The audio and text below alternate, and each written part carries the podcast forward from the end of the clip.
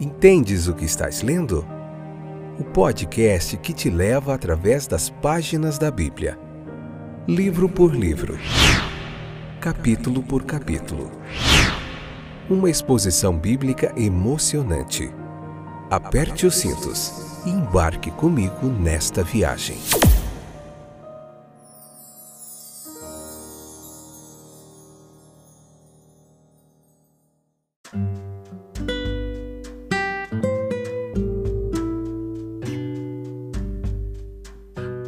Olá, eu sou o Fábio e esse é mais um episódio do nosso podcast Entendes o que estás lendo? Nesse fantástico momento de reflexão bíblica e aprendizado.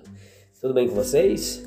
Vou notar que a minha voz um pouquinho hoje está bem modificada, que eu estou bem ruimzinho da garganta, mas não tem problema, nós vamos fazer de tudo para concluir mais esse episódio hoje, episódio número 268, quarta temporada, Lucas capítulo 1 e a parte quarta e última desse capítulo. Tudo bem com vocês? Eu espero que sim. Como que está o coraçãozinho hoje? Em paz? Aflito? Não importa.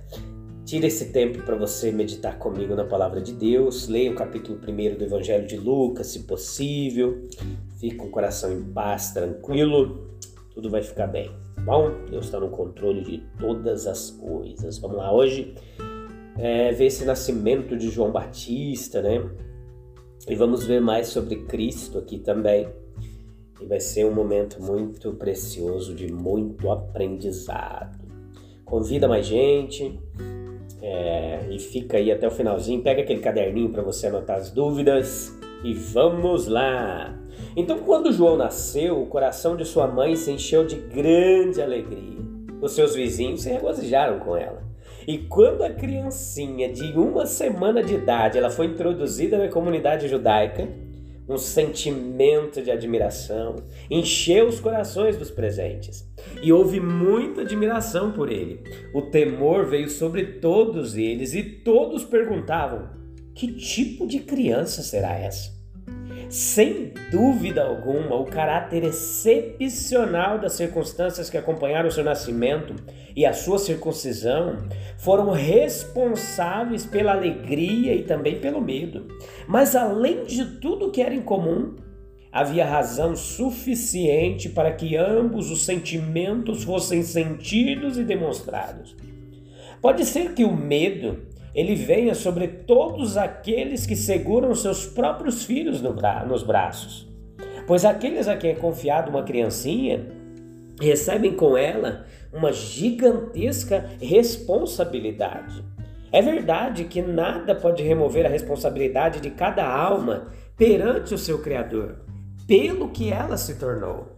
Mas também é muito verdade que os pais eles são muito responsáveis pelo caráter, e pela carreira de seus filhos. Os nossos filhos, eles acreditarão no que lhes ensinamos, formarão os hábitos nos quais os treinamos, seguirão o exemplo que lhes demos, absorverão o espírito que respiramos em sua presença. O que será essa criança? Isso depende em grande parte de nós mesmos. Se formos apenas verdadeiros sábios e gentis, nossos filhos certamente se tornarão o que nós mesmos somos, o que ansiamos e oramos para que eles sejam. Alegria e admiração são, portanto, os dois sentimentos apropriados em cada nascimento humano. Quando a criança nasce no lar, entra aquilo que pode ser a fonte da maior alegria para o coração Entra também o que deveria tornar a vida uma coisa mais leve e solene. No capítulo 1, versículo é, 79, nós vemos é, Cristo como a nossa luz, a quem e em quem medida o Messias deveria dar luz, Provavelmente Zacarias não sabia quando ele expressou isso. Ele pode ter limitado a bênção em sua mente ao povo de Israel, ou inspirado e iluminado por Deus, ele pode ter tido uma visão mais ampla e verdadeira. Nós, de qualquer forma, somos incapazes de limitar o nosso pensamento ao judaísmo somente. Nós vemos no sol da justiça, na alvorada do alto, um luminar celestial, cuja saída é desde a extremidade do céu e seu curso até as extremidades dele. E não há nada escondido do seu calor. Para nós é a luz que vindo ao mundo ilumina todos. Os graus de escuridão em que o mundo estava envolto quando aquela alvorada surgiu, né? era uma hora escura quando Jesus Cristo nasceu. As trevas cobriram a terra, mas as sombras eram mais profundas em algumas terras do que em outras. Algumas mentes elas estavam mais perdidas e enterradas na escuridão do que outras. O crepúsculo do judaísmo, um crepúsculo não da manhã, mas da noite, pois o judaísmo havia passado de sua grandeza para sua velhice de sua força e espiritualidade para um formalismo sombrio e sem vida.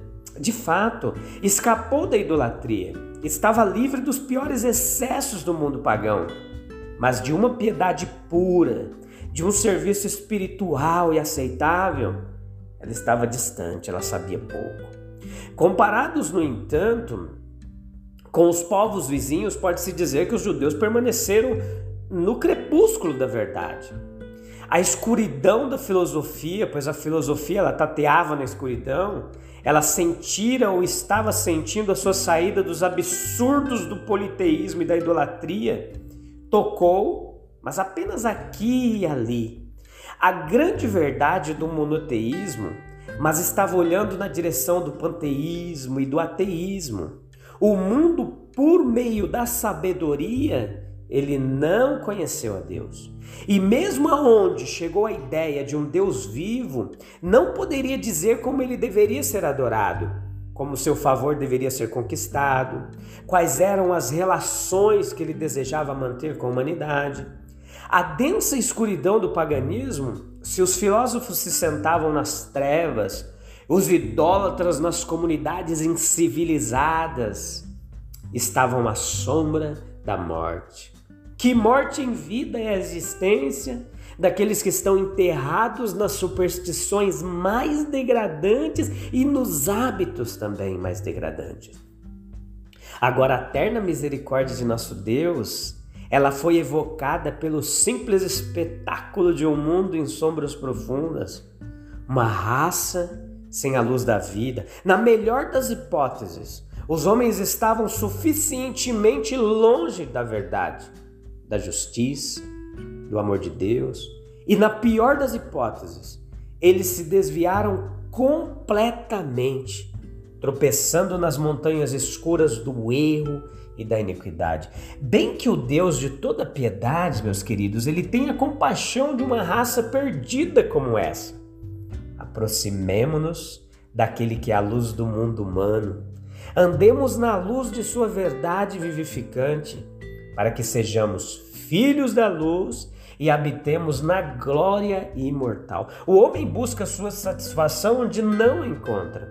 Que coisa vã é buscar a satisfação numa vida de prazeres, em viver para se divertir, em caçar a felicidade no campo do prazer, onde então o descanso será encontrado. Nós os, os obteremos nós o obteremos dele e o encontraremos naquele que sabia o que havia no homem e que somente sabia o que poderia satisfazer a fome de sua alma. Foi ele quem veio guiar nossos pés no caminho da paz. Nós o encontraremos em sua amizade, em seu serviço, em sua causa. Quando chegamos a nós mesmos e voltamos para o Senhor nosso Deus, e quando perdemos de vista nós mesmos e entramos em seu santo e feliz serviço, então deixamos a inquietação para trás e então entramos em uma paz verdadeira, profunda e duradoura. Não há paz para o homem sem haver reconciliação com Deus. Impossível.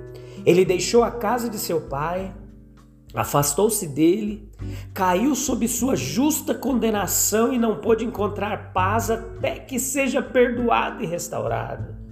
Pode haver apatia, indiferença, despreocupação de uma impassível ignorância. Mas isso não é paz. A paz é uma garantia bem fundamentada de que tudo está bem conosco. Isso nós só podemos obter, meus queridos, conhecendo a verdade sobre nós mesmos e tomando o caminho que nos leva ao lar de Deus. É apenas isso que temos em Jesus Cristo. E Ele vai tornar claro o entendimento e tornar dolorosa para a alma nossa própria e grande indignidade e culpa. Então ele se oferece a nós como nosso Salvador todo suficiente. Então, sendo justificados pela fé nele, nós temos paz com Deus por nosso Senhor Jesus Cristo e permanecendo nele, nós continuamos no caminho da paz, um caminho que leva à alegria santa e à glória celestial. Veja em Lucas capítulo 1, versículo 80, uma apresentação de um serviço de solidão. O João Batista ele esteve nos desertos até o dia da sua apresentação em Israel. João Batista ele teve um longo período antes de iniciar o trabalho ativo da vida. E nós podemos ter certeza de que é, o tempo gasto no deserto não foi perdido. A comunhão que ele teve ali com Deus e sua reflexão prolongada sobre o valor e o propósito da vida humana devem ter muito a ver com o caráter que se formou nele e a obra que realizou posteriormente. Foi semeada uma boa semente que deu muito fruto nos anos posteriores. Nós devemos fazer bem em estar no deserto mais do que estamos em buscar o lugar solitário onde estamos sozinhos com Deus e conosco mesmo, mais do que fazemos. Não podemos ouvir as vozes mais calmas e profundas que nos falam, pois o som do mundo está em nossos ouvidos, o zumbido de sua atividade, o chocoalhar de seus prazeres, o lamento de sua angústia. A solidão prestaria um serviço essencial se nós o garantíssemos e o empregássemos. Os serviços que a solidão nos prestaria seria, dentre vários, trazer Deus para perto de nós. Quando a sua voz está completamente abafada, quando nós estamos sozinhos, seja nas altas colunas, ou nas profundezas do vale, ou em nosso próprio quarto, nós temos uma sensação da proximidade de Deus conosco, que não temos no meio da multidão. E que vantagem inestimável seria para nós deixar a consciência da própria presença de Deus muitas vezes encher a nossa alma. E então manter uma comunhão com Ele colocaria nosso passado em plena vista diante de nossa alma não é bom ficar muitas vezes olhando para trás para o que se foi. Há uma profunda sabedoria em esquecer as coisas que ficaram para trás, tanto as loucuras passadas quanto os sucessos passados. No entanto, às vezes é bom rever o caminho que estamos tomando. Considerar, meus amigos, o quanto há que deve nos humilhar e o quanto isso deve ensinar nossa fraqueza e nos lançar na misericórdia e na ajuda de Deus. Ele nos confrontará com o futuro. Isso nos faria perguntar para onde estamos indo. O que nos resta fazer antes de morrer? Qual bem, quão bem estamos preparados para a morte, o grande dia de prestação de contas diante de Deus. Isso nos levaria a estimar a nossa atual condição espiritual. Quão bom uso fizemos de nossos privilégios. Se estamos progredindo ou retrocedendo em nosso curso. Se somos o que nosso divino Senhor deseja que sejamos, como estamos, à vista da verdade que inventamos. Então, Existem várias ocasiões em que é mais adequado estar em silêncio. Quando a alma tem que se dedicar a novos deveres, novas dificuldades, novas oportunidades. Antes de um homem se comprometer com as suas horas de sono, suas horas de total desamparo e inconsciência. Antes de sair do abrigo do lar, Quando o coração jovem vai para as lutas diárias de estudo, trabalho, de tentação e provação, quando todos os seus recursos serão necessários para a dura luta que tem pela frente.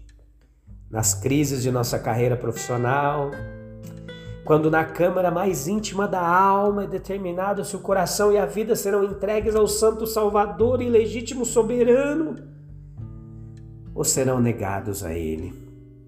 No momento da confissão religiosa, quando o ser humano toma sobre si os votos de Deus e faz uma declaração aberta do apego ao Senhor, o seu redentor, diante de serviços especiais que exigem toda a força da alma para enfrentá-los bravamente e prestá-los dignamente.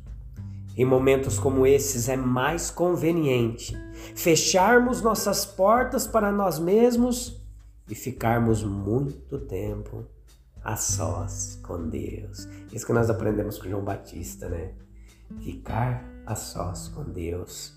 Jesus fez isso muito, né? Ele ia para os montes orar, passava noites inteiras em oração nós precisamos buscar mais a Deus e passar menos tempo com os nossos entretenimentos. Beleza, meus queridos? Eu te encontro no próximo episódio, onde nós vamos falar sobre o capítulo 2. Tem muita coisa legal chegando por aí no Evangelho de Lucas e você não pode perder. Eu te encontro lá. Um abraço, até breve. Deus abençoe. Tchau, tchau.